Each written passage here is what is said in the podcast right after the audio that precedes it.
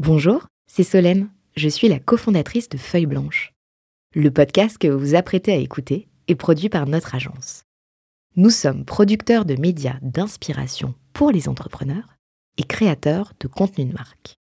Vous avez un projet de création de contenu? N'hésitez pas à nous joindre sur un café at feuilleblanche.com. En attendant, bonne écoute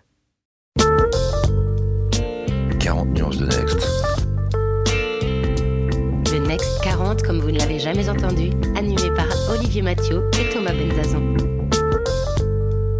On retrouve nos deux compères pour l'heure 40 nuances de Next, Emmanuel Arnaud, Charles-Édouard Girard, dirigeants de Home Exchange, sont avec nous. Alors quand on leur pose une même question, nous avons a priori toujours deux réponses différentes.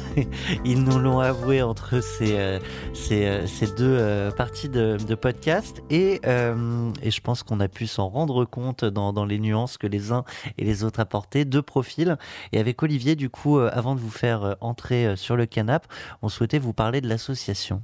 Alors l'association, c'est un, une thématique hyper importante. Euh, et, euh, moi, ma manière de le vivre, parce que j'ai commencé comme solo founder pendant euh, deux ans à peu près avant que, que j'ai la chance de rencontrer Charles-Édouard, et ça, ça, a tout changé dans ma vie.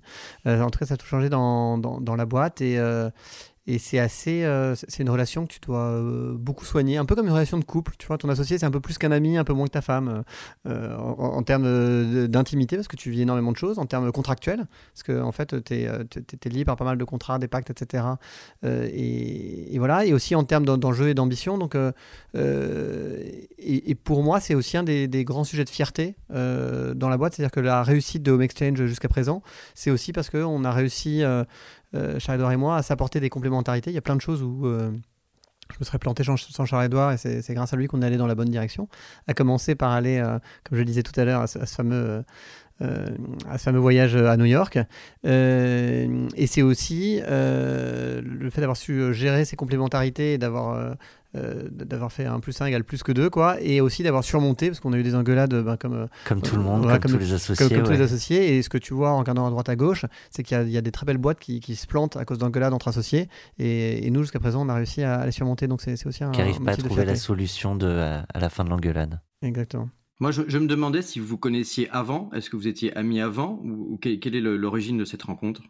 Non, non, on s'est rencontrés euh, de, dans, un petit système qui, on a fait un peu un dating d'associés, c'était assez rigolo. Euh, euh, moi, en fait, dans la boîte précédente, j'étais tout seul et euh, donc je cherchais un associé. Et Emmanuel, on lui avait conseillé de trouver un associé. Donc c'est ça historiquement. Et en fait, quoi, moi je le, raconte souvent, mais quand, il, m'a quand il, a présenté Guest to Guest, en fait, moi je croyais pas du tout. Je me suis dit, mais c'est quoi ce concept d'échange de maison?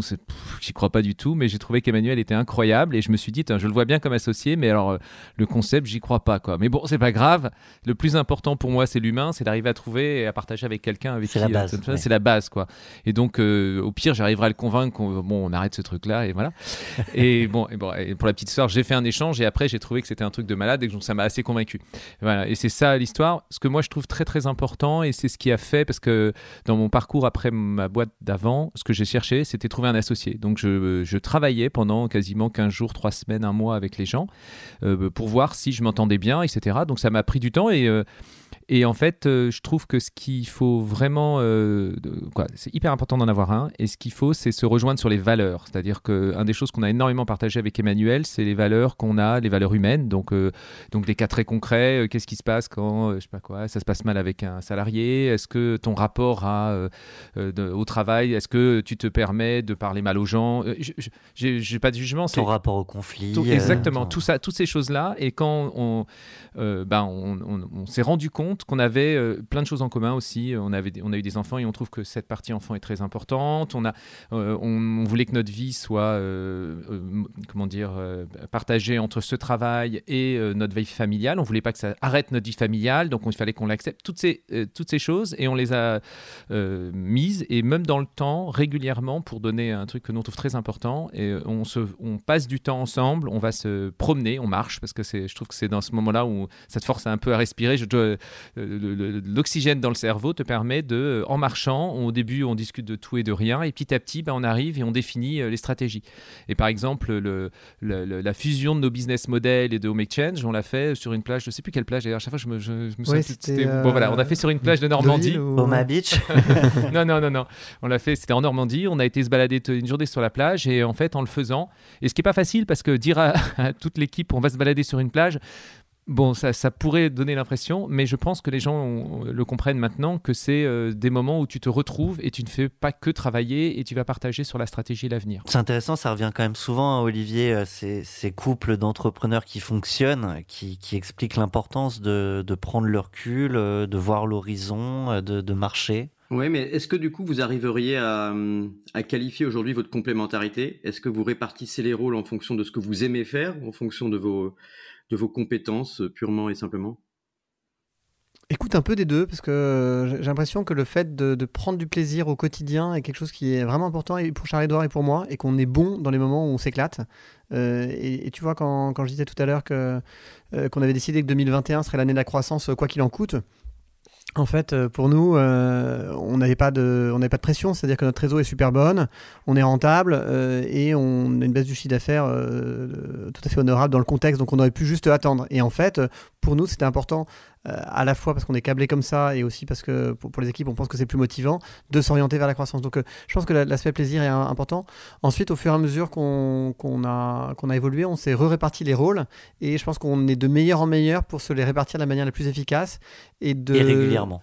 Ouais, on, voilà, euh, tout à fait régulièrement. Et, et aussi de, de, savoir quels sont les sujets qu'on n'a pas besoin de traiter à deux, et quels sont les sujets sur lesquels on a vraiment une valeur ajoutée l'un pour l'autre. Euh, c'est ça le plus important. C'est quoi moi ce que je conseille à tout le monde, c'est qu'il faut pas être sur le dos de l'autre tout le temps sur toutes les décisions. Euh, en fait, moi je suis aussi entrepreneur pour cette liberté, mais en fait il faut donc retrouver euh, là où l'autre t'apporte quelque chose. Et donc c'est ces moments-là et c'est ces sujets-là qui sont les plus importants. Il faut pas passer son temps à aller discuter de je sais pas quoi. Est-ce qu'on met du papier toilette rose dans les toilettes? Ça n'a aucun sens. Il y a des de temps en temps on voit qu'il y a des, des micro sujets comme ça qui apparaissent et qui sont des sources de, de, de conflits dans les associations. Et je trouve que là où on, réussit plutôt bien, c'est d'arriver à trouver les vrais sujets sur lesquels on doit partager euh, parce que l'autre va nous apporter quelque chose. Euh, sur les sujets humains, sur les sujets stratégiques, sur les sujets, mais même de, temps en temps de, de, produits, de marketing, on en parle régulièrement. Et juste pour te raconter l'histoire, euh, Olivier, pour ta question, c'est-à-dire quand on s'est rencontrés, comme je, vous le disais, moi je suis ingénieur de formation et Emmanuel donc a plutôt fait une école de commerce. Et au départ, Emmanuel s'occupait du produit et du développement, et moi je m'occupais du marketing, de la communication et du service client. Et donc, euh, mais on n'osait pas trop le dire quand on s'est mis à lever de l'argent, on, on laissait planer. C'était on mentait pas parce que ça c'est pas dans notre euh, façon d'être, mais on laissait planer le doute. Si les gens avaient un doute, voyez, on, on, se disait rien. Ce qui est plus le cas maintenant, mais c'était comme ça au départ. Et donc euh, et c'est là où on se faisait le plus plaisir en fait. Je pense euh, toi Emmanuel adore le produit et se faisait vraiment plaisir. Et moi je faisais du marketing dans les autres et je me faisais vraiment plaisir depuis dans les autres boîtes. Et je me faisais plaisir à cet endroit-là. On n'est pas conditionné par ces études. Mais non exactement. Je pense qu'on est tous les deux assez curieux, donc le fait d'aller explorer l'autre continent, c'est important pour nous. Est-ce qu'il y a l'optimiste, le pessimiste dans, dans ce duo? Euh, non, peut-être pas l'optimiste pessimiste, mais euh, euh, de mon point de vue, peut-être que moi j'ai plus de facilité à produire des idées irréalistes et Charles-Édouard a les ramener sur Terre. Et Emmanuel est peut-être, de mon point de vue, un peu plus sensible à, à ce qui se passe dans l'immédiateté. Et moi, je suis un peu plus ce que j'appelle vitesse moyenne, c'est-à-dire qu'avant euh, par exemple pour le confinement, euh, pendant très longtemps j'ai fait ouais ça va aller, bon ça va quoi, euh, ça va, on aura un bel été etc. Alors qu'Emmanuel c'est une catastrophe donc il était plus dans l'immédiateté donc ça, ce qui fait que ça pareil complémentarité. C'est une manière de trouver l'équilibre finalement avec deux, regards qui au départ sont, sont pas les mêmes. Il y a un sujet souvent aussi vous parliez des, des problématiques qui pouvaient se poser entre associés, c'est la question de l'ego. Ouais. Vous Carrément. Êtes, vous êtes deux aujourd'hui au micro.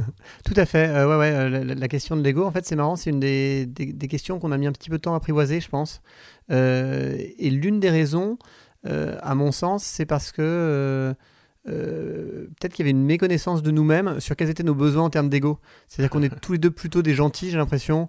Euh, il n'y a pas forcément vouloir se la ramener. Et en fait, euh, bah, il y a des histoires d'ego, il y a des histoires de regard de la famille, des, des, copains de, qui passent dans le journal, et qui, etc. Et, et, en tout cas, pour moi, ça a été un, un petit chemin euh, d'apprendre à savoir où est qu'est-ce qui est important pour moi dans l'ego et de savoir reconnaître et assumer euh, sereinement euh, ce qui pour moi ok ça n'a aucun intérêt mais pour moi c'est important par rapport à bah tiens en fait je crois que c'était important mais ça l'est pas mais d'arrêter de sortir d'une position qui serait de dire bah c'est pas, pas forcément ce qui est le plus important pour moi. Et pour, à côté deux petites anecdotes c'est qu'au début moi j'ai tendance à pas trop vouloir passer dans les médias donc je m'étais dit ça j'aime pas trop ça je trouve qu'Emmanuel est mille fois meilleur que moi.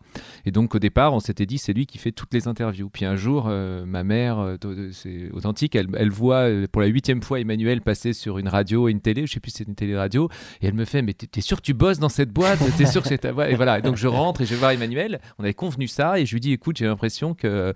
Donc, c'est pas mon pur ego, mais quand même un peu, ça me touchait. Je me disais Mince. Euh, c'est important voilà. que maman soit fière. Exactement. Et à l'inverse, quand Emmanuel est rentré des États-Unis, mmh. là, euh, pour raconter les deux sujets, c'était moi qui faisais tout ce qui se passait en France et en Europe, et lui faisait tout ce qui se passait aux États-Unis. Et là, il est arrivé, il s'est rendu compte que les gens m'appelaient plus moi, alors que d'habitude, c'est toujours l'inverse. Hein. Je suis toujours l'associé d'Emmanuel. Il faut savoir que ça a été euh, le, début était tout le temps comme ça. Et là, il, y c'était un peu inversé parce que évidemment, il est il n'avait pas été là pendant un certain temps, etc. Et donc euh, là, bah, on a le même sujet et, je trouve que c'est super. Moi, je suis hyper content qu'on soit là tous les deux. Logiquement, ça aurait été euh, tel qu'on l'avait défini, c'était plutôt à moi d'être là aujourd'hui. Mais quand Emmanuel a reçu la demande, en plus, il se trouve que la demande lui est arrivée direct.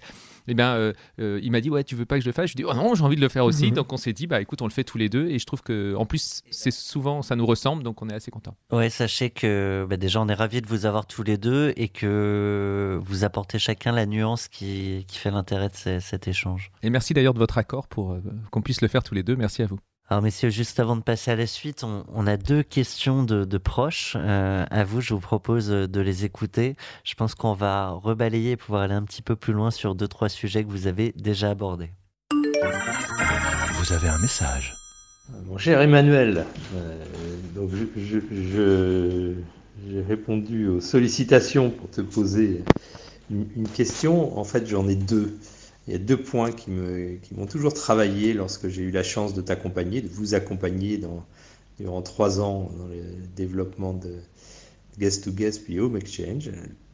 Et ça porte sur la confiance et sur la place de la famille et ton équilibre entre l'engagement de management de, l'entreprise et ta vie familiale.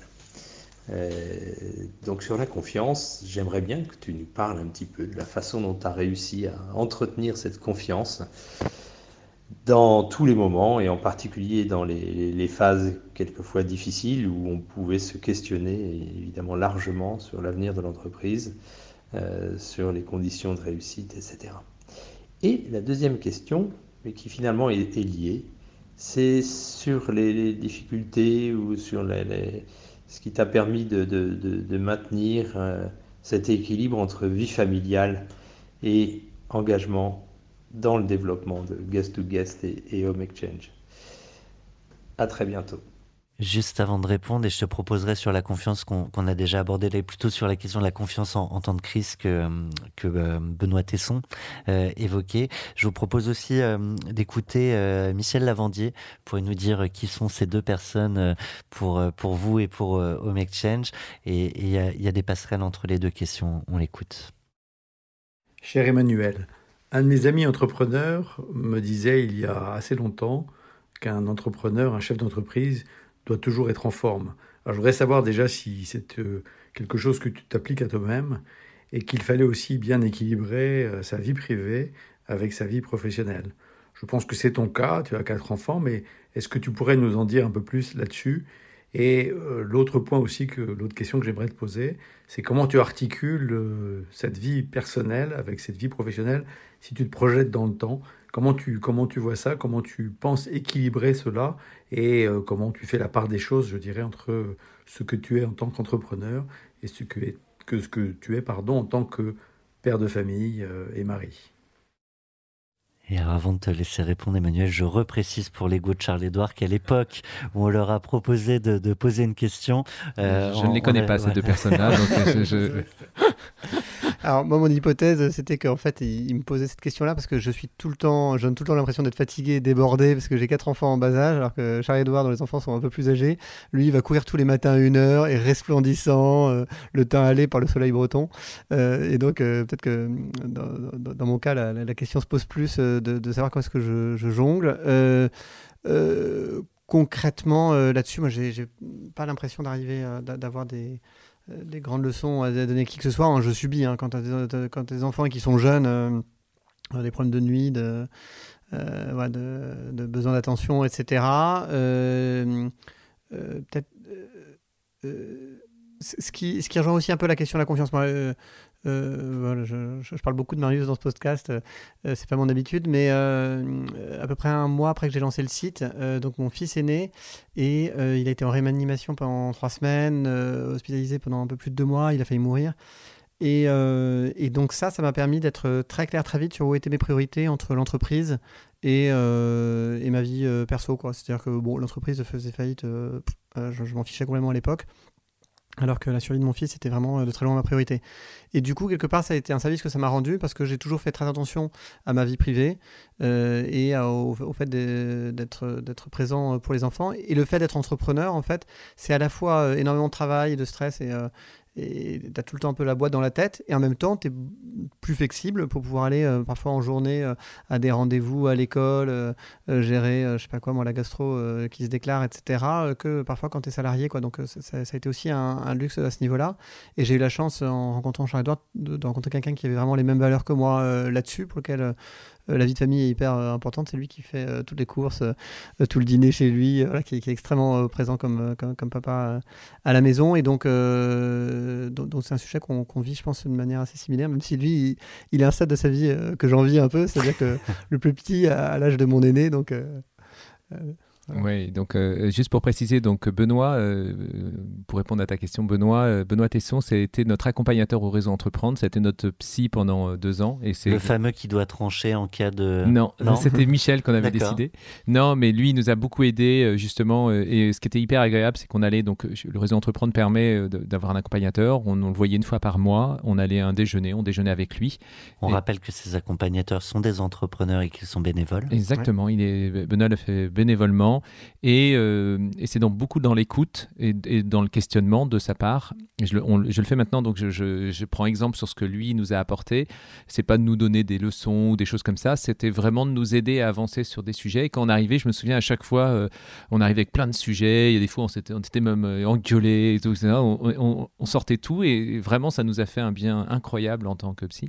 Et Michel Lavandier, c'est un ami, c'est un actionnaire depuis assez longtemps et qui est un- encore aujourd'hui à notre board. C'est un entrepreneur, c'est quelqu'un de- de- de- de- d'extrêmement brillant dans le tourisme et euh, il, nous a aussi accompagnés dans des, tas de moments un peu comme ça c'est-à-dire qu'on a fait appel à lui c'était lui donc qui euh, si on n'était pas d'accord euh, on le contactait et plein de fois bah, quand on n'était pas d'accord ou on n'arrivait pas à, trouver une solution bah, on l'appelait on lui posait une question et et il nous a énormément aidé. Donc, c'est des gens importants pour nous en tant qu'entrepreneurs. Et je trouve que j'encourage tout le monde à trouver des gens comme ça, en qui euh, et Emmanuel euh, et moi, on avait entièrement confiance et qui nous permettaient de, de, de- de partager dessus et d'être sûr que leur réponse était euh, pas plus pour l'un que plus pour l'autre, était euh, uniforme. Même si je trouve que Benoît a tendance à toujours penser comme Emmanuel. Et ça m'énervait. Il faut que je lui dise, comme ça, s'il m'écoute, il va l'entendre.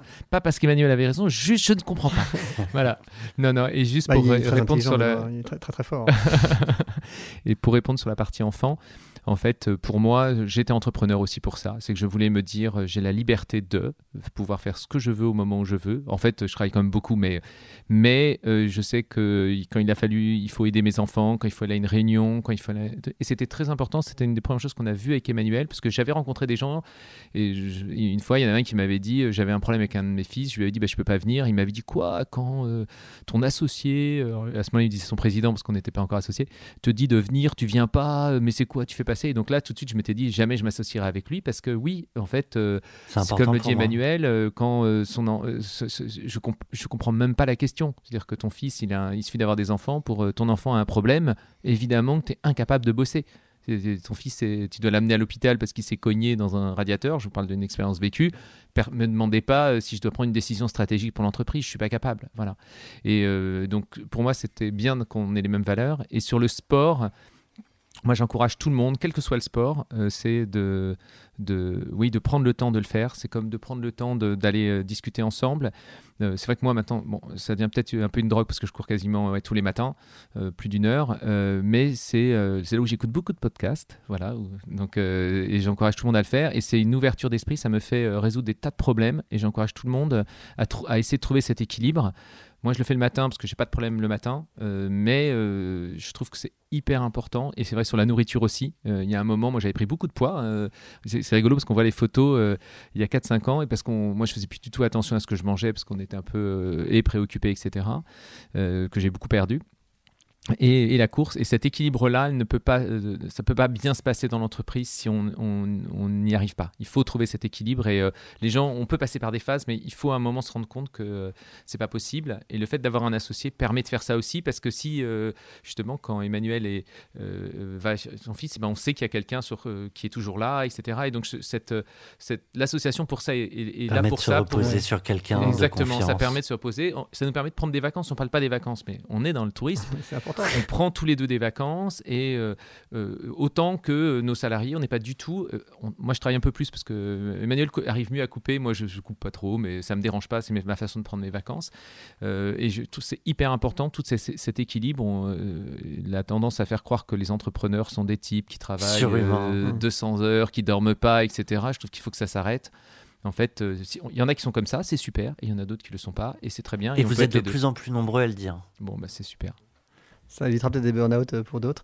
Et je termine juste sur euh, la question de la confiance que Benoît posait, à laquelle on n'a pas complètement euh, répondu. Moi, ce qui m'a permis de toujours avoir confiance, c'est la conviction, la certitude que j'ai absolument aucun doute sur le fait qu'il va y avoir un site d'échange de maison. qui aura un moment des millions de membres qui feront de l'échange de maison. C'est-à-dire que j'ai tellement confiance dans le sous-jacent que bah, dans les moments où on n'arrivait pas à lever, etc., je me disais, mais quand même, évidemment, il va y en avoir un donc, euh, bah, ils, comprennent rien. Ils comprennent rien. pas beaucoup de doutes sur euh, le, sens de ce qu'on faisait en, termes de valeur, mais aussi sur la pratique quoi, et, son potentiel. Et donc, euh, voilà, ça, ça ce, je sais pas si c'était une vision ou un mirage, mais, mais ça me permettait de tenir. C'est clair, il faut faire son premier échange. J'encourage tout le monde à faire son premier échange pour se rendre compte de ça. Bien, je vais vous proposer de poursuivre notre échange. Allez, relaxez-vous. Et maintenant, on parle de vous parce avant peut-être de parler de, l'enfance, qui est un petit peu le, propre aussi de, la psychanalyse, même si on fait évidemment de la psychanalyse de, de comptoir entre nous avec humour, je me, demande, je me posais la question aussi du rapport à l'argent. Vous savez, dans le freudisme, on, parle, on dit que les deux, les deux grands sujets, c'est le, sexe et l'argent. Donc, je ne vais pas vous poser de questions sur le sexe, mais sur l'argent, c'est important pour les entrepreneurs, euh, souvent. Ils ont l'air déçus, Olivier. Oui, bah, on peut, on peut aussi en parler. plein de réponses. avait plein de réponses. ouais, on avait une grande révélation à faire sur vous deux, mais je préfère la, garder euh, euh, par, par devers moi. Non, sur, sur l'argent en particulier, bon, c'est des questions qui sont souvent posées aux entrepreneurs. Alors, on parle d'exit, parfois d'introduction en bourse. Enfin, comment est-ce qu'on, également parfois euh, des discussions sur comment on fixe son salaire. Est-ce que là-dessus vous entendez Est-ce que vous êtes aligné ou est-ce que ça peut être des débats euh, un peu houleux, y compris s'ils sont peut-être pas devant les équipes, mais entre vous deux ou vis-à-vis de vos actionnaires? L'impression que j'ai, moi, là-dessus, c'est qu'on n'a pas vraiment de débat sur notre rapport à l'argent, sur le salaire. On se fixait les mêmes salaires depuis le, début. On est, euh, en tout cas, moi, je suis très à l'aise avec ça. et que si, en fait, on, avait quelque chose qui, qui nous caractérise, euh, c'est euh, le fait que ça ne nous intéresse pas assez. Euh, c'est-à-dire que je, vais parler en, mon nom. Dans mon cas, je suis assez idéaliste. Ce que je trouve formidable, c'est l'idée qu'on peut permettre à des millions de personnes de faire des l'échange de maison et de découvrir cette manière de passer des vacances. Évidemment, je suis bien conscient qu'il y a des enjeux financiers et je serais très content d'en toucher le bénéfice, mais je ne pense pas être le meilleur pour négocier pour nous. Et, et, même parfois, dans la stratégie business, ça a pu nous poser des petits enjeux parce qu'on a fait ce qu'il y avait de mieux pour nos membres, euh, parfois au détriment de, de, l'intérêt financier de la boîte euh, quand on y réfléchit après coup. Donc euh, un exemple, c'est quand on a fait la fusion, nous on vendait de, de l'assurance sur guest to guest, qu'on s'est mis ensuite à distribuer euh, gratuitement dans, dans, dans, le cadre d'un passage euh, à un abonnement. Donc on a inclus l'assurance euh, dans l'abonnement. Et sur Exchange, il y avait un abonnement sans assurance. Et on a inclus tout le monde au même prix. Et donc on a offert, entre guillemets, l'assurance, alors que ça avait un coût significatif pour l'entreprise, aux membres de Exchange. Et parce que pour nous, c'était une conviction que pour réussir la fusion, il fallait que tout le monde soit sur le même pied d'égalité et que la seule manière dont l'échange de maison allait scaler, c'était en ayant quelque chose qui rassure tout le monde. et voilà, et après coup, quand je me suis refait le truc dans ma tête, je me suis dit peut-être que là-dessus, euh, si on avait un drive plus fort sur l'argent, aussi bien à titre perso que, que, dans la boîte, ça pourrait euh, nous aider. Donc euh, j'essaye de, me dire à chaque fois de, de, devenir un capitaliste un peu plus quand, quand je pense au sujet d'argent depuis ces événements. Non, c'est exactement ça. Moi, je pense que c'est un des problèmes que moi, perso, je vais parler en mon nom, mais que j'ai, c'est que je ne suis pas du tout entrepreneur pour gagner de l'argent. Et c'est même un vrai sujet parce que plein de fois, j'ai pris des décisions qui me sont pas super favorables. Mais euh, mon moteur est beaucoup plus euh, et la liberté et le plaisir de travailler avec les gens que j'aime, beaucoup plus que le salaire. Et euh, donc c'est vrai que c'est un sujet parce que dans plein de fois, par exemple, quand tous les entrepreneurs négocient des pactes, des choses, en fait, à chaque fois avec Emmanuel, il y a des clauses où on n'a pas du tout envie de se battre et on sait que tout le monde se battrait à notre place, mais nous on n'a pas envie. On se dit ouais ok c'est bien. déjà c'est des sommes qui me, me paraissent quand on voit les montants, les trucs. Bon même si euh, tant qu'on n'a pas touché, on n'a rien. Mais c'est des sommes qui nous paraissent de temps en temps, on se dit mais ça n'a aucun sens. Donc on n'est pas très bon pour ça. Euh, en revanche, là où je trouve que Emmanuel euh, là-dessus est vraiment meilleur que, moi, et heureusement qu'il est là parce que de temps en temps il aborde des questions, il est beaucoup plus. moi j'aurais tendance à pas les aborder, à les oublier. Et sur le salaire, par exemple, je pense que je, serais encore payé, ce que c'est-à-dire un petit peu plus que le SMIC si Emmanuel n'avait pas été là pour aussi me parler. Et même dans notre rapport à l'argent dans l'association, plusieurs fois Emmanuel s'est préoccupé de mes propres intérêts. Euh, et il m'a dit non, mais là, tu, tu, tu sais qu'il faut que tu euh, demandes, même si. C'était assez marrant parce que, euh, ouais, il, faisait attention à ce que moi je pouvais espérer, gagner, quoi, etc. Et il me dit, mais il faut que tu négocies ça. C'était assez. voilà. Et je pense que c'est quand même intéressant de de d'y réfléchir et de se poser la question. Voilà, mais c'est pas forcément là où on est le meilleur, je pense. Hein. Mhm. Non. Ouais, je, suis d'accord. Et peut-être un petit coup de, de, pub pour euh, Founders Pledge. Moi, je suis, membre de Founders Pledge, qui est donc euh, une ONG américaine, mais qui a des membres, euh, on doit être une soixantaine en France, c'est de, de t'engager à reverser un pourcentage de ton exit à des causes. Euh, voilà, donc c'est un peu ce que Mark Zuckerberg et, les autres font en milliards de dollars. Ben toi, quel que soit ton exit, même si tu pars avec 10 euh, 000 euros, et eh ben tu t'engages à l'avance euh, sur un pourcentage que tu vas, que tu vas verser. Donc voilà, c'est quelque chose que j'ai fait, que, que, je trouve super. Transition parfaite avant de passer à, l'enfance et de revenir sur les, les débuts d'Emmanuel et Charles-Édouard. cette question de l'exit, alors aujourd'hui c'est vous qui rachetez des boîtes. est-ce que vous pensez à l'exit? Est-ce qu'on vous y fait penser alors que vous n'y pensiez pas? Ou est-ce que l'exit sera un sujet le jour où vous serez le leader mondial et que vous aurez tous les millions d'échanges de, de maisons que, que, tu évoquais tout à l'heure, Emmanuel? Alors, euh, le leader mondial, on l'est déjà, euh, tout d'abord. Pardon, euh, pardon excuse-moi. Depuis quelques années. Mais, mais je vois que vous, vous, pensez que vous pouvez faire beaucoup mieux. Ouais, on peut être 10, 100 fois plus gros. Donc, donc, donc voilà, c'est ça ce qui, ce qui nous motive. L'exit, si, c'est un, sujet auquel on pense. Euh, à la fois parce que d'autres euh, viennent te solliciter. On avait été sollicité par exemple pour une IPO euh, éventuelle, on avait été sollicité dans, un certain nombre de cas. il se trouve qu'en ce moment, on a de la chance dans, le tourisme parce que tous les boîtes qui pourraient nous racheter ont fait moins 80% et on virait 25% de leur masse salariale. Donc c'est pas une question qui se pose à court terme. Et, et, je pense qu'un driver pour moi, c'est le fait de continuer de prendre du plaisir et de m'amuser dans ce que je fais. Aujourd'hui, j'ai l'impression qu'il y a énormément de choses à faire avec Home Exchange, énormément de choses à faire avec Charles-Edouard. Et, et tant que ces deux conditions-là sont sont, sont, vérifiés, j'y pense pas euh, à court terme. Non, et puis ce qu'on cherche, c'est apprendre en fait. On, est très curieux, on a envie d'apprendre et on continue à aller vers des choses qu'on n'a pas faites. Euh, là, tu vois, quand tu nous parlais du concurrent anglais, en fait, c'est une possibilité, mais c'est pas ce qui nous amuse le plus. On a l'impression qu'on l'a déjà fait, on sait le faire, on y arriverait. On a envie d'aller dans des, tu vois, on a envie d'élargir, euh, d'aller dans des complexités. Quand on, est venu chercher pour l'IPO, on s'est dit, oh, on sait, sais pas faire. C'est pas du tout parce que on n'a pas réfléchi à argent. On s'est juste dit, mais oh, qu'est-ce que ça va être marrant. Donc moi, j'ai fait la formation avec Euronext euh, là-dessus. C'était hyper intéressant, quoi. Je sais pas si ensuite je me suis dit, on le ferait pas. C'est pas, c'est parce que je, on va, on va pas le faire tout de suite. Ou voilà, on va voir. Mais, challenge intellectuel. Mais le challenge intellectuel et de la compréhension et de la l'apprentissage là-dessus était très grand. Quoi. Et on est là-dedans, on est dans, je pense qu'on est très curieux tous les deux et on a envie d'apprendre. On parle d'apprentissage. Euh, allez, on y va. on retourne en enfance. On cherche nos Madeleines de Proust respectives. Qui, euh, quels enfants étiez-vous euh, Je démarre avec toi, Emmanuel. Ah, euh, quel enfant est-ce que j'étais? J'arrêtais pas de parler. J'étais une pipelette. Euh, j'ai vécu aux États-Unis pendant trois ans. Euh, donc j'ai appris l'anglais avant le français. Euh, j'étais à une école Montessori. Alors, je sais qu'il y a une sorte de mode de dire que Montessori a un énorme impact. Ouais, Donc, j'ai fait aussi et je suis Voilà. persuadé que ça a eu un impact. Donc euh, voilà, que- comme les fondateurs de Google. Voilà. Jusqu'à quel âge voilà. t'as fait l'école Montessori? Jusqu'à 6 ans. Et pas trop Euh, difficile le retour à, à la vie scolaire plus traditionnelle Non, ça, ça, ça allait. En fait, moi, ça s'est fait en, en douceur parce que j'ai fait aux États-Unis dans un système complètement Montessori et ensuite en France dans une maternelle qui s'inspirait de Montessori, voilà, exactement. Et ensuite euh, en CP, euh, je crois, voilà. Euh, j'ai dû euh, rentrer dans le système normal. Euh, et sinon, quel genre d'enfant est-ce que j'étais? Euh, Écoute, je pense que une des choses qui me caractérise, c'est que j'ai pas fait beaucoup de bêtises. J'étais un peu le, le- le- le bon garçon. Euh, assez fidèle en amitié, euh, peut-être qui manquait du- du- d'une tou- tou- touche de folie euh, que je vis aujourd'hui en tant qu'entrepreneur. J'ai et, je pense que, alors vas-y, on va aller dans le côté psycho. J'ai pas mal essayé de répondre aux attentes de mes parents, notamment de mon père. Euh, donc voilà, j'ai fait HEC, j'ai fait Harvard, donc j'ai des jolis diplômes, j'ai coché ces cases-là, ce qui était important moi dans mon contexte familial. Euh, et ensuite, une Pour fois au final pas les utiliser en créant ta boîte.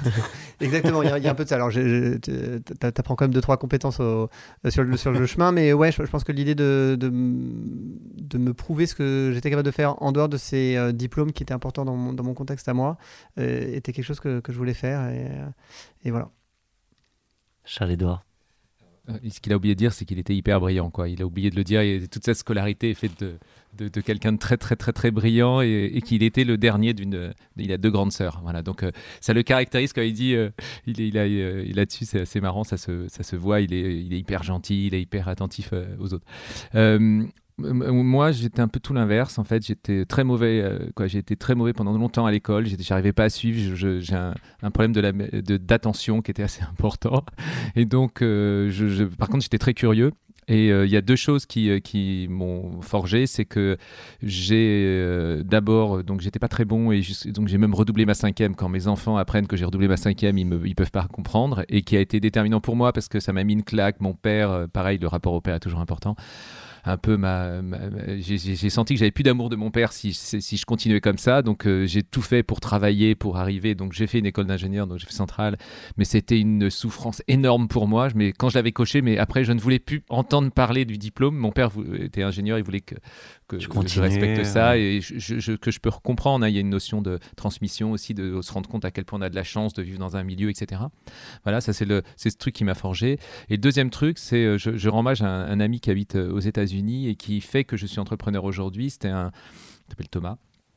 Et euh, qui, euh, de- de- depuis qu'on était tout petit, en fait, avec lui, on organisait mais des tonnes de choses, quoi. Et donc, il, euh, on organisait la vente de jouets sur sa piste, etc. C'était un, entre- moi, c'est rigolo, c'est que maintenant, il est plus entrep- il est pas entrepreneur, mais c'était un entrepreneur né, quoi. Et moi, j'étais mais impressionné. Je pensais qu'à une chose. À chaque fois, je me disais, oh là là, mais il est incroyable, quoi. Donc moi, je vendais mes jouets aussi, mais je me dis, mais pourquoi j'ai pas eu l'idée? Donc après, j'étais là, et, on a fait, grâce à lui, des tas de choses. Et ce qui, de mon point de vue, moi, m'a beaucoup marqué, c'est c'est ça, c'est de me dire, dès que j'ai su que j'étais ingénieur, très rapidement, je voulais euh, créer quelque chose et, ça m'a forgé en termes de, de projet. Je voulais, faire, je voulais faire avancer des choses qui aient un début, une fin et que euh, je voulais apprendre, apprendre, apprendre, apprendre là-dessus. Et euh, c'est comme ça que, d'ailleurs, est née ma, première entreprise. C'était de, sortir. J'étais un peu salarié parce que je, trouve que j'avais un enfant jeune, mais. je il fallait que j'aille un tout petit peu d'argent. Ma femme était encore, encore à l'école.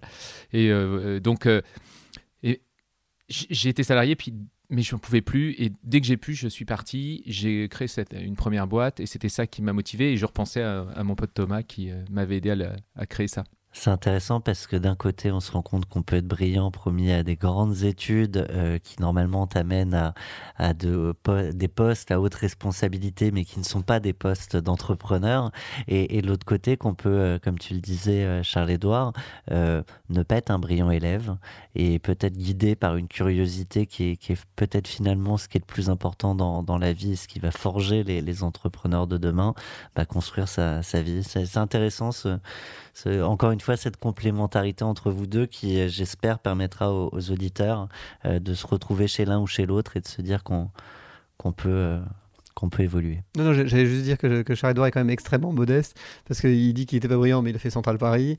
Euh, il dit que c'est son pote qui était entrepreneur et, que lui il suivait. Et aujourd'hui, c'est un entrepreneur euh, qui, quand même, en est à sa troisième boîte. Moi, c'était ma première. Euh, euh, un, beau track record. Donc c'était pour le storytelling ou t'avais quand même des mauvaises notes bah, Tu sais, j'ai redoublé ma cinquième, donc si tu veux, je sais pas qui a redoublé sa cinquième ici, mais il y en a pas beaucoup. voilà, donc euh, non, non. Après, je pense, que je crois à la valeur du travail. En fait, je crois à la valeur du travail. Je crois au fait que euh, si tu veux te donner un objectif, c'est ça que je m'étais donné. Je m'étais dit, mon père m'aimera si je, deviens, si je fais une école.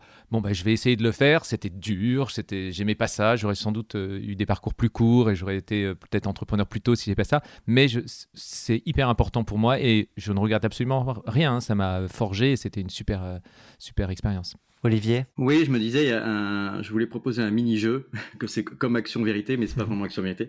Non, je me demandais si en fait vous, vous, vous, seriez chacun euh, capable de dire finalement euh, ce que vous pensez de l'autre sur un, un, peu comme quand on fait un entretien, de, de dire, de, de dire quelle est la meilleure qualité de l'autre, mais aussi quel est son défaut et sur lequel, sur lequel vous aimeriez qu'il progresse. Vous avez, vous avez, le droit de refuser de jouer, bien sûr, mais euh, on reste dans une bienveillance tout à, fait, tout à fait propre à 40 nuances de Next. Ah, au loto, tous les gagnants ont joué, donc euh, c'est pareil. On peut, on peut, se lancer. Euh, J'ai rien en tête là. Euh, la plus grande qualité de Charles Edouard. Ça c'est pas bien. Alors je vais commencer parce qu'il cherche, je vais chercher la qualité. c'est un peu vexant, hein, c'est un peu vexant. Ouais, c'est un peu vexant. Non, mais il y en a tellement que je ne sais pas laquelle choisir. Il en a non, il joue très bien au ping-pong, hein, vous savez. non, non, sa plus grande qualité, je pense que ça serait euh, sa capacité à, euh, à penser en dehors des sentiers battus en fait, euh, sur euh, plein de sujets. Euh, Charles-Édouard pense en dehors des sentiers battus avec un peu une attitude de rebelle. Et, du coup, me force moi à m'interroger et, à justifier pourquoi est-ce qu'on on choisirait les sentiers battus. Et dans beaucoup de cas, je me rends compte que j'ai pas de bonne explication à partir que bah, c'est le sentier battu, donc c'est celui qu'il faut suivre. Quoi. Et, ça, je trouve que c'est une vraie force de Charles-Édouard et aussi une, exigence que du coup, il, me met et qui m'aide qui à, progresser.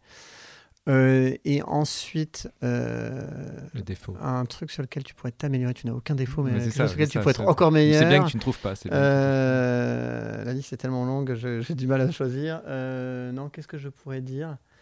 Euh, écoute, je, réponds un peu par une pirouette. Je trouve que euh, quelque chose sur lequel tu t'es vachement amélioré euh, depuis qu'on est ensemble et, sur lequel voilà, qui a un chemin de progrès, je pense que c'est la communication. Je pense que c'est pas forcément une évidence pour toi de prendre en, en compte les, les, sentiments de l'autre ou, ou, ce genre de choses-là dans, dans, une discussion. Et c'est un truc sur lequel tu as, énormément euh, évolué en, bien. C'est très gentil. Euh, c'est clair que c'était un défaut.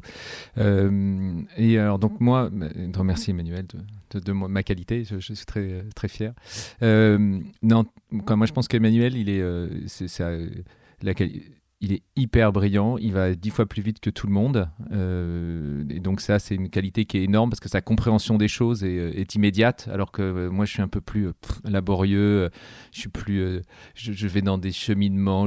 voilà. Et d'ailleurs, quand je dois expliquer quelque chose, qui peut être le cas maintenant, je suis toujours beaucoup plus complexe. Lui, il est direct, il est, c'est très clair tout ce qu'il raconte. Moi, c'est toujours n'importe quoi. Voilà. Et sur la partie, son, son seul défaut, c'est quand il est convaincu de quelque chose. Mais alors, putain, waouh Il faut, il, est, hyper bon, quoi. Il est hyper bon. Alors, pour vous raconter une toute petite anecdote, c'est qu'on s'était dit que si on n'était pas d'accord, on, on faisait appel. Euh, d'ailleurs, je crois qu'il y a une question euh, à une personne à l'extérieur qui, euh, on lui présenterait le sujet. On s'était dit ça au départ hein, de l'association, et c'est lui qui dirait, c'est lui qui déciderait. Euh, euh, et, en fait, mais je savais qu'en faisant ça, j'avais aucune chance parce qu'à chaque fois qu'il présente quelque chose et que je présente, il est mille fois meilleur. Donc euh, je savais, mais l'histoire était jolie, c'est de se dire que si on n'était pas d'accord, on, se faisait, on se ferait aider. Mais ouais, il, est extrêmement brillant là-dessus et c'est incroyable. Et, ça se voit au, quotidien. Merci Jean-Edouard. On... J'aimerais juste faire, euh, euh, je refais une petite ellipse. On, revient sur ce sujet Montessori qui va nous permettre d'aller un peu plus loin. Tu disais c'est un peu la mode de le dire. J'aimerais quand même savoir si tu le dis pour dire que c'est la mode ou si tu y vois quand même quelque chose dans, dans l'approche, dans le regard du monde qui, qui a forgé euh, l'entrepreneur et l'homme d'ailleurs que tu es que tu es devenu, Emmanuel. Écoute, c'est un sujet sur lequel je suis pas complètement à l'aise parce qu'à la fois, euh, euh, quand, on le dit, bah, vu que moi, euh, je fais partie de ceux qui ont été chez, chez Montessori, c'est plutôt flatteur de me dire, bah tiens, peut-être que des, choses qui se sont jouées dans la petite enfance ont facilité ça. Euh, et je vois bien le rapport à l'éducation, à la liberté, à la responsabilité. euh, donc le, le- le discours est très construit, mais ce qui met mal à l'aise, c'est un peu la conséquence logique. C'est que de dire, bah, tous ceux qui sont pas allés dans, dans du Montessori, or il y a un enjeu très sociologique euh, avec Montessori. hein, Oui. c'est, c'est des écoles qui aujourd'hui coûtent par exemple très très cher. Il y a Pa- peu de Parce que Montessori pas dans le public, subventionné. euh, voilà. Euh, même s'il y a des mouvements euh, dans, dans, dans, dans le public euh, là-dessus. Euh, et, et donc, moi, je n'aime pas du tout être déterministe, et donc je pense que tu peux avoir fait totalement autre chose. Et d'ailleurs, que- vous en êtes, tous les et- deux, Et, voilà, preuve, être un super aussi. entrepreneur. donc, voilà, rien n'est joué à. Tout ne se joue pas avant 6 ans. En fait, avec Olivier, on a une question qu'on aime bien sur, sur l'héritage. Est-ce que vous avez envie de laisser à la fois à, à la postérité, et comme vous l'avez dit, vous avez tous les deux des enfants. Euh, quelle vision du monde vous avez envie de, le- de leur partager? Alors moi, j'ai commencé à faire un truc depuis 2-3 ans euh, et qui, est un petit euh, kiff euh, très personnel et très bête. C'est de, ramasser des, choses qui est par terre. Donc j'ai, je sais pas comment, au bois de Boulogne ou n'importe où. Et quand je repars, ben, j'ai ramassé trois, petits déchets qui traînent. Et donc si tu regardes mon, mon blouson, il y a toujours des ordures, une vieille canette ou je sais pas quoi. Et je le partage avec mes enfants en leur disant bah, que quoi que j'ai pu faire dans ma vie, au moins il y aura toute une multitude de lieux que j'aurais laissés dans un état un peu meilleur que celui euh, dans lequel il était quand je suis arrivé. Et j'aimerais bien arriver à faire ça au niveau de ma vie et de la planète. Waouh. Euh, ah, maintenant, j'allais dire quelque chose. C'est tellement beau ce qu'il a dit, je ne sais plus si je vais le dire. Mais euh, voilà, non, comme moi, ce que je trouve, euh, ce que, je- ce j'aimerais, euh, ce que j'essaye de transmettre, quoi, au quotidien, moi, à mes enfants, c'est que euh, ils ont eu énormément de chance. Et quand on a eu la chance que moi j'ai eue, eh ben, ils ont une responsabilité par rapport à plein de choses.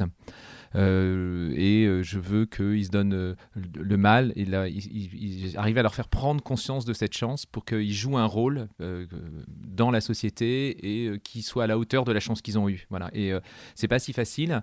Et je vois d'ailleurs parce que limite ils m'engueulent parce que je passe mon temps. Moi je suis un peu obsessionnel. Donc sur l'écologie j'ai plein de contradictions mais je, suis là. Je veux pas qu'ils mangent de la viande et ils me font oh t'es chiant avec la viande je veux leur faire changer d'excès je leur fais euh, faire attention aux déchets. Et je le fais tellement que je le fais plus que tout le- toute la famille réunie que ça les énerve mais en tout cas c'est ça mon, importance c'est qu'ils prennent ils prennent conscience de, ça c'est qu'ils ont une chance. Et deuxième chose c'est que je trouve que le, deuxième chose que j'ai envie de leur transmettre, c'est le fait que euh, la différence, c'est-à-dire que les gens, par exemple, ne fassent pas attention à l'écologie, n'en fait pas des gens horribles, et, et que les comprendre et de se dire peut-être qu'il y a des choses qui. Et ça, c'est euh, c'est un des, des- des sujets qui en ce moment est très compliqué, je trouve. C'est qu'on est, on est très très binaire, et il y a le bien, le mal, et que moi, perso, je, je le vois dans tout ce qu'on vit, je, je trouve jamais que c'est binaire, quoi. Et, euh, mais quel que soit le sujet, et je- j'essaye de leur apprendre ça, de leur transmettre ça, je trouve qu'il y a des sujets. Tout se discute et tout est intéressant de partager avec des gens différents de toi et, euh, et même s'ils sont très opposés à toi, euh, ils n'ont pas tort et ils n'ont pas raison. Je sais pas qui a raison, qui a tort, mais en tout cas les écouter c'est important. Accepter la complexité du monde. Olivier, est-ce que tu me permets euh, juste euh, une, euh, une petite promo pour le nouveau podcast Philosophie euh, qu'on a monté sur les 7-18 ans et sur leur rapport au digital où finalement on apprend beaucoup de choses. Euh, nous, euh, adultes, vieux, jeunes adultes, peu importe. Mais du coup, ça, ce qui m'intéresserait, parce que vous êtes tous les deux parents, tous les deux entrepreneurs, donc dans le digital, avec aussi un regard sur les algorithmes et, et sur les conséquences. C'est pas anodin, mais ça reste un outil. euh, tout dépend de ce qu'on en fait. Euh, mais du coup, quel est votre regard dans votre éducation? On sait qu'à la Silicon Valley, euh, on a des, entrepreneurs qui décident de mettre leurs enfants dans des écoles sans écran. Voilà, comment vous appréhendez ce monde auquel vous participez aussi en tant qu'entrepreneur pour vos enfants?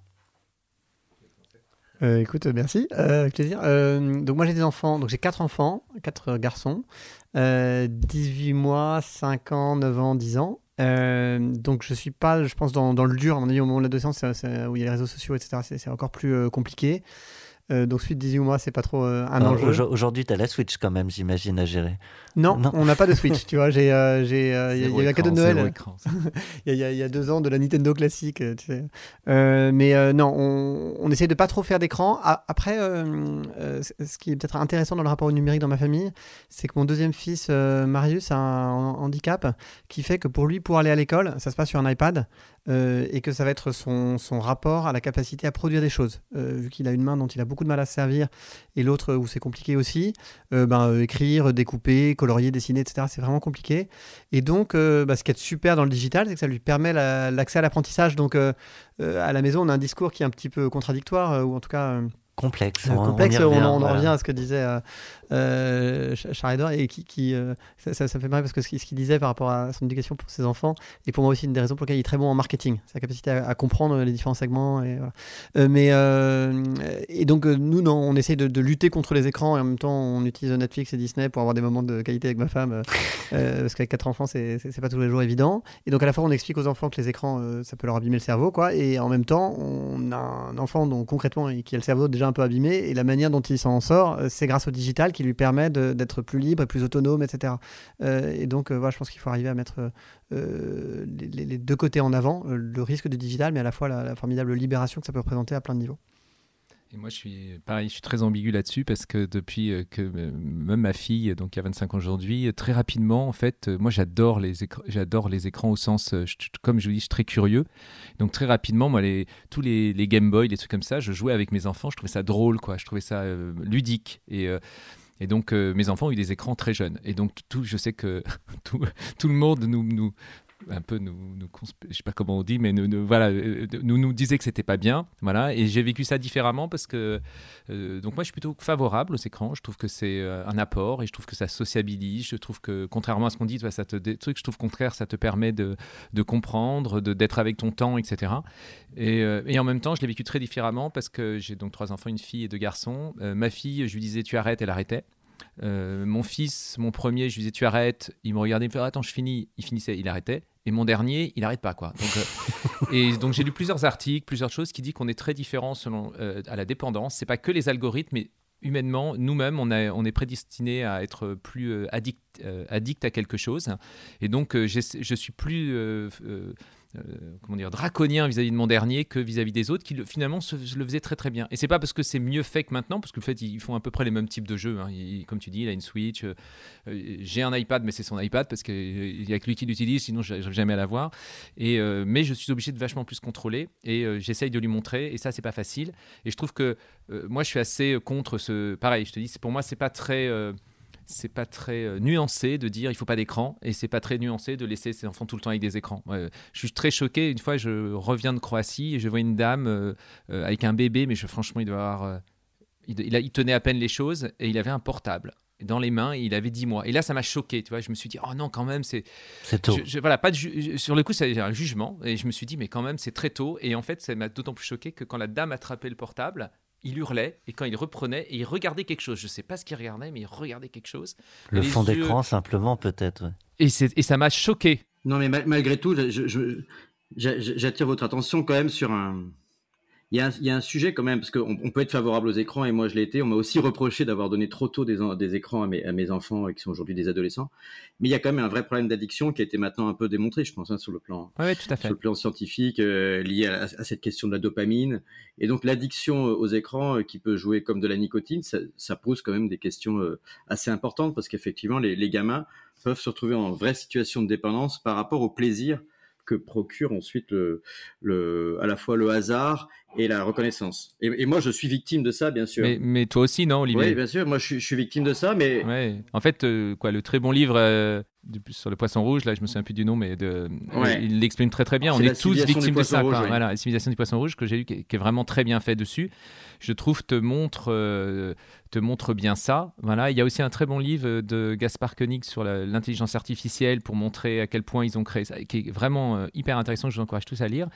Et oui, je suis d'accord avec toi. Il y a un vrai sujet. Je pense qu'il y a une histoire d'âge aussi. Il, faut y faire attention. Et l'addiction, en fait, ben euh, ouais, il faut le gérer. Mais moi, j'ai du mal à dire à mes enfants, t'en fais pas, quand euh, moi-même euh, j'ai mon portable qui est. euh, donc, je, je- tu vois, les règles, il faut arriver à se les appliquer à soi. Et euh, nous, on est, je pense, en tant qu'entrepreneur, on est très addict aussi à ça. Moi, suis tout le temps à répondre à mes mails, je suis tout le temps. euh, À titre information, j'ai regardé la, avec le, le- le- on, tu sais, on peut calculer les temps d'écran avec les applications Bien que sûr, propose ouais. notamment Apple, mais et donc on peut regarder le temps d'écran, y compris de ses enfants et, et de soi-même. Donc j'ai regardé les temps d'écran, mais j'ai aussi regardé comment ça se répartissait. Et c'est vrai que selon les générations, on, on peut passer autant de temps sur les écrans, mais pas du tout sur les mêmes applications.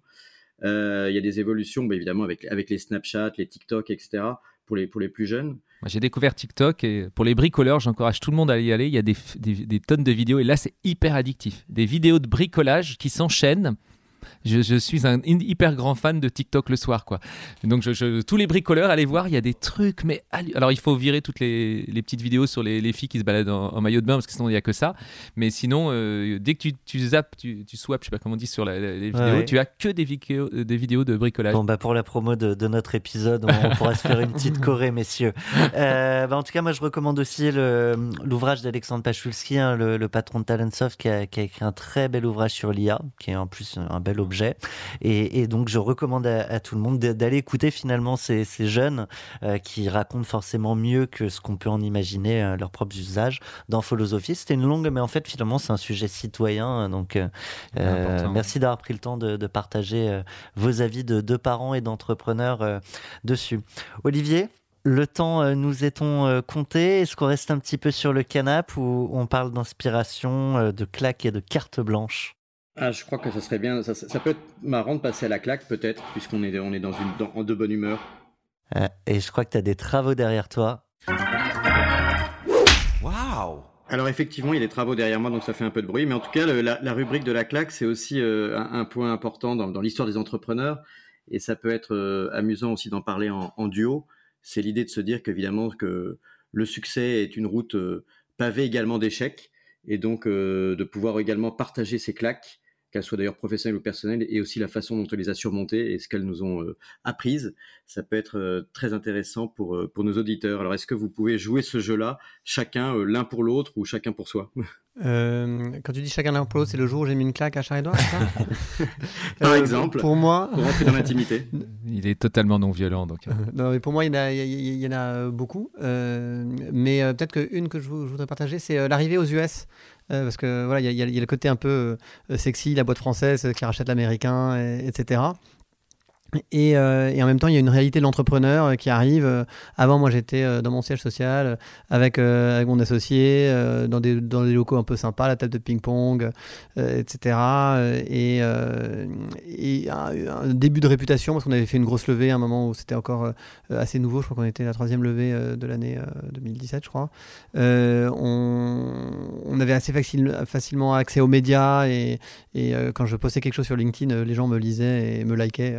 Et puis la Euh, personne voilà. t'attend. et là, en fait, aux États-Unis, euh, personne ne s'est quitté. Euh, au début, nous, on avait tu as ton vrai étaient- niveau, Emmanuel, à ce moment-là. Tu Exactement, t'es à ton vrai vrai niveau quoi.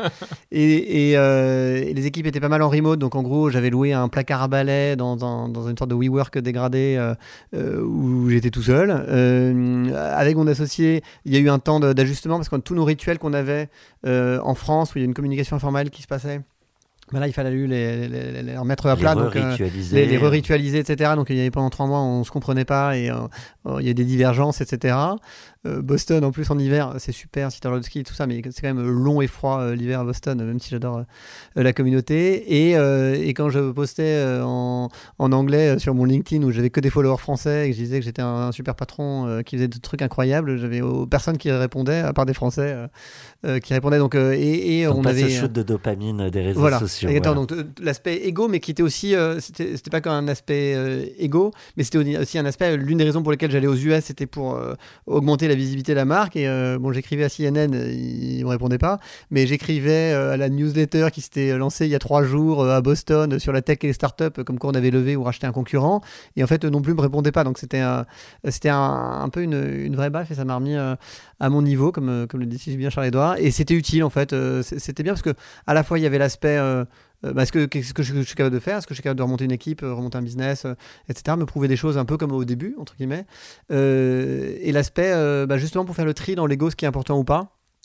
Tu fais assez vite le tri de, où est-ce que tu trouves ton plaisir et qu'est-ce qui est important dans le succès de ta boîte, pour tes salariés, pour l'équipe, pour se développer. Et, et voilà, donc c'était, c'était une claque utile.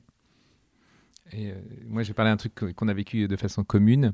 C'est euh, en fait euh, après la, en fait, on a fait plusieurs levées. On en a fait avec globalement des, friends and family. Puis après, on a fait avec un premier family office et pareil aussi des. Là, on s'éloignait un peu plus du friends que de. C'était du friends de friends, comme on dit. Et puis à un moment, on s'est vu vachement beau. On s'est dit, on va aller lever des millions. Il se trouve qu'on faisait 80 000 euros de chiffre d'affaires quand même. Mais, mais c'est pas grave, on s'est dit, euh, on a le monde devant nous, nos chiffres sont incroyables. C'est vrai, on faisait pas beaucoup de chiffre d'affaires, mais les chiffres étaient très très bons. Et on s'est mis à aller vouloir aller rencontrer. On a rencontré, je pense, mais tous les fonds de Paris qui nous ont trouvé incroyables. Et, mais on comprenait pas, on n'avait jamais de proposition. Et je me souviens qu'à Noël, on s'est dit, bon, ça suffit. On rencontre une personne, je me souviens plus de son, son prénom, mais qui nous dit, mais en fait, vous avez pas mis de timing. Et c'est une vraie erreur. faut mettre un timing quand on fait une levée. Donc, on dit, OK, on nous reste 3-4 personnes qui ont l'air intéressées. On va leur mettre un timing. Donc, on leur a dit fin janvier. Si vous ne si vous nous faites pas une proposition fin janvier, eh ben c'est fini, euh, on n'acceptera pas votre truc, etc. Évidemment, fin janvier, ce qui se passe, pas de proposition. Donc on se dit bon allez, on leur laisse 3-4 jours, on fait fin février, et là on se retrouve avec les gens qui nous disent bah non, alors en fait on n'en fait pas.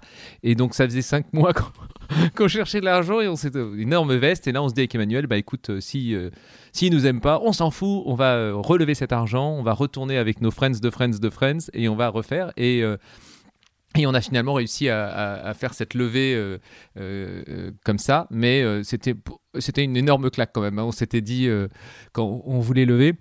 On n'imaginait pas qu'on n'arriverait pas à le faire avec des fonds. Et pour nous, c'était même une.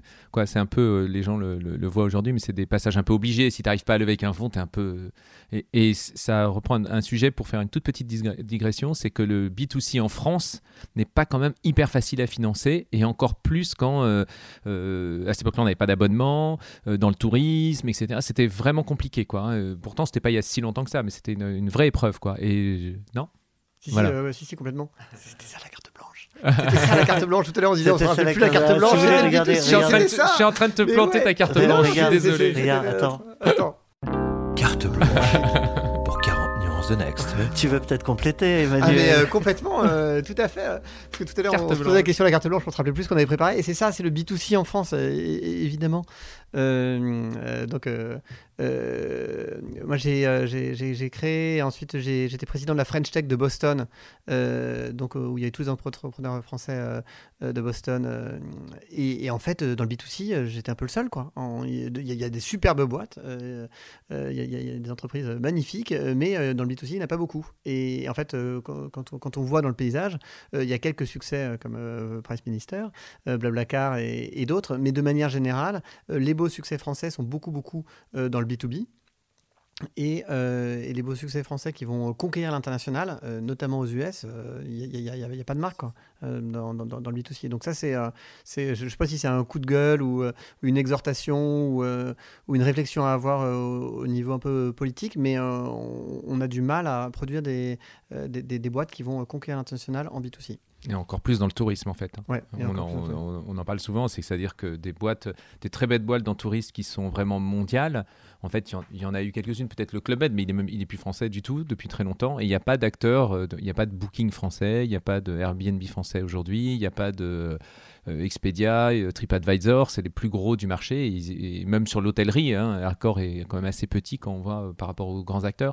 Et c'est dommage parce que la France est le plus grand pays de tourisme. Et donc, pour nous, il y aurait un enjeu, et on l'a vu, on voit d'ailleurs quand le discours de le discours des ministres est, est très tourné sur la tech, est très tourné sur euh, le digital, sur euh, ben, euh, l'intelligence artificielle, sur ple- plein de sujets qui sont hyper importants, mais c'est dommage parce que la France a des vrais atouts en termes de tourisme et il devrait y avoir euh, un peu plus euh, de... Une grosse part du PIB en France. Exactement. Ouais, c'est une, une- une très grosse part du PIB et beaucoup d'emplois aussi. hein. Donc, euh, si on parle d'emploi, c'est un, un, un très très grand euh, fournisseur d'emplois en France.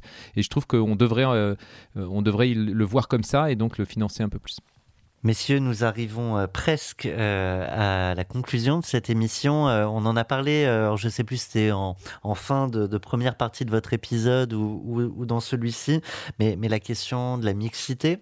Avec Olivier, on s'est toujours fait la remarque que le, le Next 40 était très, trop mais bon, on n'y peut rien, hein, euh, masculin. Et, on souhaitait quand même féminiser euh, ce, ce podcast en proposant aux entrepreneurs du Next de, proposer euh, et de mettre en avant une femme entrepreneur qu'ils admirent. Vous avez choisi qui? On a choisi Lucie Soulard de Place to Swap, qui a un super parcours, qui a euh, qui s'est euh, lancé avec son associé, j'espère que je n'ai pas écorché la, prononciation, mais Estefania, euh, sur l'idée que les marques dans la mode avaient besoin d'une offre pour pouvoir faire de la seconde main, c'est-à-dire je, suis une marque de fringues et il y a plein de vêtements d'occasion qui vont se revendre sur des plateformes type Vestiaire Collectif, Vinted, Le Bon Coin, etc. Et qu'en fait, pour les marques, se réapproprier cette économie-là faire revenir les gens au magasin, c'était un, c'était un enjeu. Et donc la fidélisation. Et donc la fidélisation, etc.